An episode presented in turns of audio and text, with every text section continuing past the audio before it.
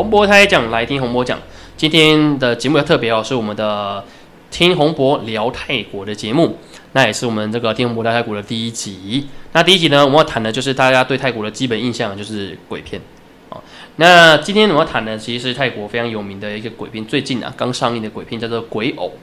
那实际上它是在台湾才刚上映啊，好，在其他国家早就上映完了。好，所以其实有些地方有看过了哈。那我们今天呢会分两个部分啊，第一部分呢是没有暴雷的部分部分。如果你是觉得说想听看呃洪博介绍这部电影，然后听完之后再决定要不要去看呢？哦，那就可以先听第一部分。那听完之后你再决定要不要听听听第二部分。好，那我们现在第一部分的进行第一部分的部分。好，首先呢没有暴雷的部分先讲哦，这部电影呢它的剧情铺陈算蛮好的。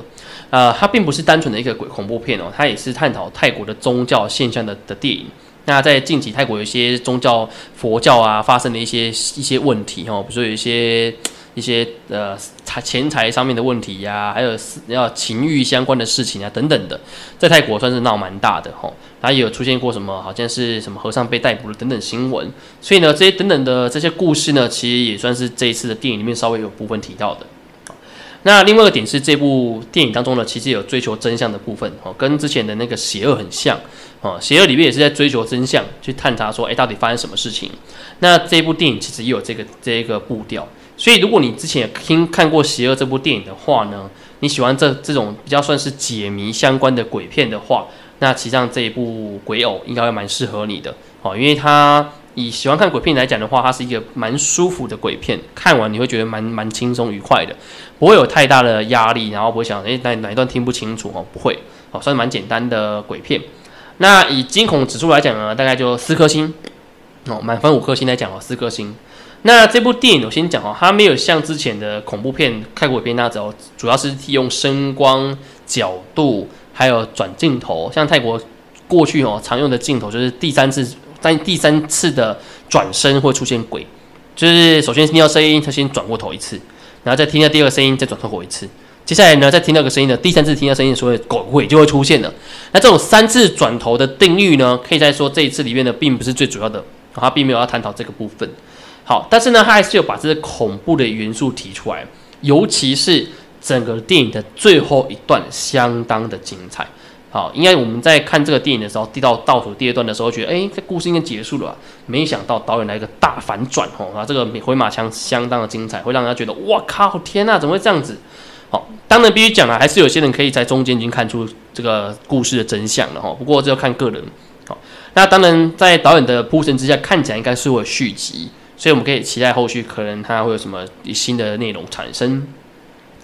那推荐指数上面呢，大概四颗星啊，跟满分一样五颗星。如果你觉得跟你看之前看过那个邪恶那部电影，那也觉得这种剧情你喜欢的话呢，那蛮推荐可以去看的。它的内容呢，不会像之前的那个泰国电影《凄厉人生》那样子，有太多搞笑片段，让你觉得嗯不知道在干嘛，或者讲了太多的那种泰国人才懂得梗哈，或是你不知道他在屌什么东西，比较不会有那么多分心的内容。那基本上就算是中规中矩的一个鬼片。好，所以呢，如果你觉得你喜欢看这种类型的鬼片的话呢，蛮推荐可以去看这一部《鬼友》。好，那接下来就要进入到我们的剧情探讨的部分呢。哦，那基本上不会讲太细的哈，但是因为有暴雷，所以呢，如果你还没有看的话呢，可以建议看完之后再来听哦。好，那我们就倒数三二一，好，那我们就来讨聊聊这部电影里面蛮有趣的几个设定。这次的剧情设定啊是在一个小岛上面哦，不过它小岛不是海岛哦，主要是一些陆地上，应该算是 看起来像是一个湖泊或是水库上的小岛吧。哦，那主要探讨的就是当地的宗教习俗。那这个习俗其实不符合泰国的文化，泰国文化里面基本上人过世之后是火葬的，所以并不会特别去做这件事情。那这个小岛上面有个文化什么呢？他们就是人火化完之后呢，会把骨灰放在很像人的一种雕像里面。所以呢，为什么叫鬼偶呢？它的概念就很像是这个鬼是住在这个偶这个人偶里面的概念。好，而且因为它的雕像长得真的很像人，所以就会让人家觉得是半夜会动起来的感觉。好，那这个跟那种一般的佛塔是不太一样，或是佛像。泰国的这种啊寺庙里面的走廊哦，会看到佛像，那些佛像其实有不少都是呃灵骨塔的概念。它基本上就是过世的人呢，他把骨灰放在他的那个佛像里面去。那扫墓的话呢，只要帮他换袈裟就可以了。所以如果大家有机会去看那个泰国的寺庙，看到一整排的那个那个佛像。可以注意看到下面有没有名字哦。如果他要写名字的话呢，代表他是仙人。所以当你在拜这些佛像的时候，其实你也是在拜啊，对，哦，反正就这样概念哈。好，那所以呢，这些这些雕像看起来就很邪门哦。那当然在故事里面，它也是有稍微动一下，在电影里面开始动一下，吓吓你这种。但说白说白话，那不是重点然后。好，那真正的重点，其实这部戏剧在谈什么？就是宗教纯正性。它里面有一段很经典，就是那个 name。他把手举起来要拜那个雕像的时候，然后主角跟他说不能拜，你是生人呢，你怎么可以拜这种奇怪的神呢？哦，那他有提到这个点，其实他探讨的就是一种泰国宗教的概念，但是比较可惜的是，这部电影还是一种说教式的佛教伦理的输出，他很多的观念还是用讲的，它并不是让观众自己去体验说他他到底是怎么样对与错。但是也有一个可能性，是因为泰国鬼片本身的受众不一定只有泰国人，可能还有其他国家的人，所以对于不懂泰国佛教文化的人来讲，或许这种比较算是呃说教式的输出方式，比较有利于我们外国人去理解哦，因为泰国人觉得这是不好的，或者是泰国人的和尚不会去做这些事情哦，这个可能有很多因素啦吼。那这个小生哦，主要他在整个恐怖、整个整个那个鬼友里面出现的小生呢，他其实并不是真正的僧人，在。泰国它有分两种，一种是我们的 name 啊，这也是泰文字母里面出现 No Nan 的 name，他们其实算是一个呃佛教修行习实习生的概念，他就是来学学习知识的。那等到成年之后呢，才会叫做 pasong，pasong 呢是真正的那个僧人啊，pasong 其实它也是来自于巴利文的讲法，叫 pasong 卡，song 卡就是我们讲的那个僧家的意思。哦，所以可以看到这些这些人呢，这些小小僧，他们其实有很多自己的七情六欲啊，很多不成熟的地方啊，还有这个寺庙内的霸凌活动啊等等之类的，哦，欺负别人的行为，这个就是内因的特色。但是呢，一般的僧人是比较警惕自己的，比较不会这样做。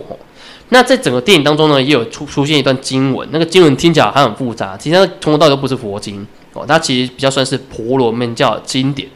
当中有念到什么召唤天神啊、因陀罗啊、鲁士等等之类的，这个东西呢，在泰国其实不是很罕见的行为。哦，在泰在台湾，我们很多人都觉得泰国就是佛教国嘛，但实际上并不是。哈，泰国很多的仪式都是婆罗门教，无论是九世网的那个火葬大典，或是十世王的那个登加冕大典，或者是泰国的一些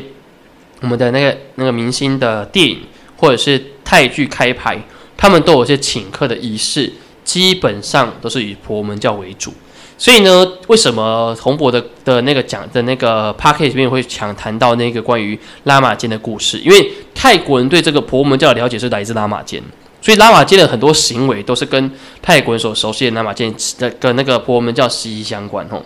好，那当然这部电影的一个最主要的看点是什么呢？就是守护人偶。这个守护人偶呢，跟我们常看到下蛊不一样，它是可以当人的替身的。当中我有一段就是男主角他快快被杀害的时候，那他走在路森林里面快被杀害的时候，然后忽然他感受到被自己被整个绑住，然后差点要死掉的时候，忽然砰一声，诶，他没事了。为什么呢？因为他的好他的朋友帮他用了这个替身人偶躲过了这一次的暗杀，哦，所以他才才能安全脱身。所以呢，这个人偶的文化呢，在他在泰国是存在的哈。基本上呢，它的概念是可以有可以有拿来做成啊怨念很强的人偶，也可以当成只是保护型的人偶。那这样的人偶的概念呢，其实在古代的泰国呢，就是所谓的古曼童。好，古曼童也是来自于巴利文的的的一个念法，就是古曼童跟古曼利。那这个其实就是男童跟女童的意思。那这个其实在泰国，他们都是透过泰国的这个民间。文学作品最有名就是昆平与昆昌，去了解古曼童的神力到底有多强。那当然，去年有一部泰剧叫做《晚通夫人》，很精彩，大家蛮同我还蛮推荐大家去看的哈。如果想要知道什么是古曼童的真正神力的话，不是鬼片里面的古曼童，是真的古曼童他能做什么事情的话，哦，想知道的话，很推荐去看那个《晚通夫人》这部戏哦。基本上里面就有整个古曼童的表现方式。好，那所以他人偶的概念就从这里而来的。所以当中呢，这一位男主角差点被诶，他有怕他被那个坏人抓住之后，哈，坏的坏的这个大师抓住之后，要被做成那一个呃人偶。那大师就跟他说啊，现在的你呢，抱着怨念哦，做成人偶是最棒的。因为在那个里面的概念是这样哈，虽然他抱着怨念，可是他没有办法去憎恨这个做人偶的人，因为做人偶的这个人就会成为控制他的人。所以呢，这一位大师哦，他把很多的过去的人全部做成人偶，他就可以操作这些人偶。所以其实上呢，可以这样讲好了，整部电影里面根本没有鬼，哦，即便真的真的里面的出现什么，其实死掉的人被操作成人偶，然后去去杀人的行为。所以呢，这部电影它的概念就在追查凶手，哦，因为男主角呢，他知道自己哥哥跑到这个地这个地方当做生人，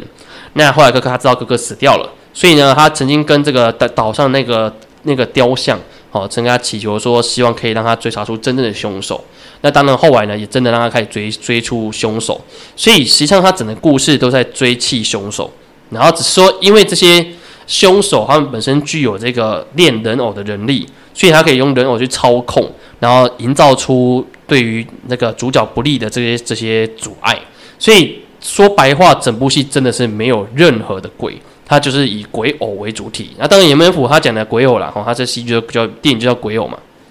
那当然，这一部电影呢，它主要有个非常重要的点是什么？就在探讨一个议题是啊，人呢都是因为私欲才造成对于这个宗教的亵渎，所以呢才造成整部电影里面的这些呃爱恨情仇的发生发生。那当然呐，最主要它里面谈到最后的这个铺陈里面就有提到啊，其实在这个寺庙里面有两个人很重要的角色，就是后来的住持。他们呢，一个是透过人偶来陷来害别人，另外一个呢是透过那种做那种假的那个雕像来去骗财。所以呢，他们两个人呢，其实当都是曾经犯过罪恶的人。那只是他们因为犯错，然后有那个让他们在来到这个小岛里面当僧人去改过自新哦，希望他们可以洗清自己的罪案罪恶。可是这两个人呢，并没有改过自新，他反而在在这边重操旧业。然后重新再去骗起骗这个在地的这些村民们哦，所以他最后一段其实有有回顾到回忆篇，去探讨说这两个人他到底怎么来的哦，然后为什么做这些事情。好，那整段的故事到这里看起来就结束了，结果没想到呢，这个导演来了这个最强大的铺陈，什么铺陈呢？因为在从头到尾里面那个角色叫得哦，那中文要翻成唐嘛哦，他才是真正的凶手。哦，他才是从头到尾杀死这些旁边所有角色的人，甚至呢，到最后我们可以看到这个大师啊，他去做人偶的大师，有可能就是在帮这个得善后，因为很多人死掉了嘛，那死掉之后尸体要藏，你没有地方可以藏，所以呢，他就把它做成人偶，然后变成是可以操作的人偶，那也有利于他去控制这个小岛里面的一些一些段落。那这个装疯卖傻这个得呢，他也一样道理，他为了自己怕自己的这个喜爱的人不见。他也在也用人偶去操控他的爱人，所以这些过程当中呢，其实都是贯穿一个主轴，什么？就是原本的宗教佛教是非常正派的，可是因为人的私欲，使用各种手段，才造成这个佛门圣地的被污染。好，那当然最终还是会回到佛教的概念。所以我们看到最后一幕呢，他那个比较正直的那位呃大师。他就重新啊带领他的寺庙回到正轨上面去，就开始不去留这些部分了。好，所以呢，我们可以看到，所以其实像这部电影呢，啊，讲到这里，如果看完电影，应该大家会发现，呃，恐怖指数不是那么高，就是因为什么？它其实真的是没有鬼，它从头到尾就是那个人偶去攻击的。那当然，当人偶的的面。的那个面具被揭穿之后，其实整部片的那个恐怖恐怖氛围就开始下降了。那最终就走上了泰国常出现的这种比较呃原谅啊，哦，然后宽容的这个剧情走向。哦，那当然不得不说啊，最终的这一段里面的这铺陈很强大，因为他最终解开这一切谜底的时候呢，这一位杀人很多的这个贼呢，已经跟男主角一起搭船离开这个岛了。所以这也是导演他今天蛮厉害的地方，他跟铺陈是，如果这个得他去到城市之后会是怎么样子呢？那男主角都不知道他是真正的凶手，那会后面会发生什么事情呢？这或许就是这个导演他后面想要铺陈的故事了。好，那这是我们今天这个红跟那个听红博聊泰国所聊的第一集的内容，是关于我们的这个鬼片鬼偶的内容。好，那当然因为这个电影哦不是每次都有啦。那如果后续我们还有一些鬼片上映啊，或者是泰国的电影上映的时候呢，红博也会跟大家聊聊近期的一些电影的内容。那当然不定时也会有很多有趣的的议话题要聊。那下一次呢，洪博会来跟大家聊聊关于近期我们很多的台商前往东南亚之后呢，他们遇到的一些人才培养的问题，以及他们遇到的一些遭遇。哦，那如果对这话题有兴趣的，对于学习或者学习语言，或者是呃东南亚台商的发展的状况呢，都可以欢迎收听我们下礼拜的内容哦。那我们今天的内容就到这里，感谢大家聆听，萨瓦迪克拉。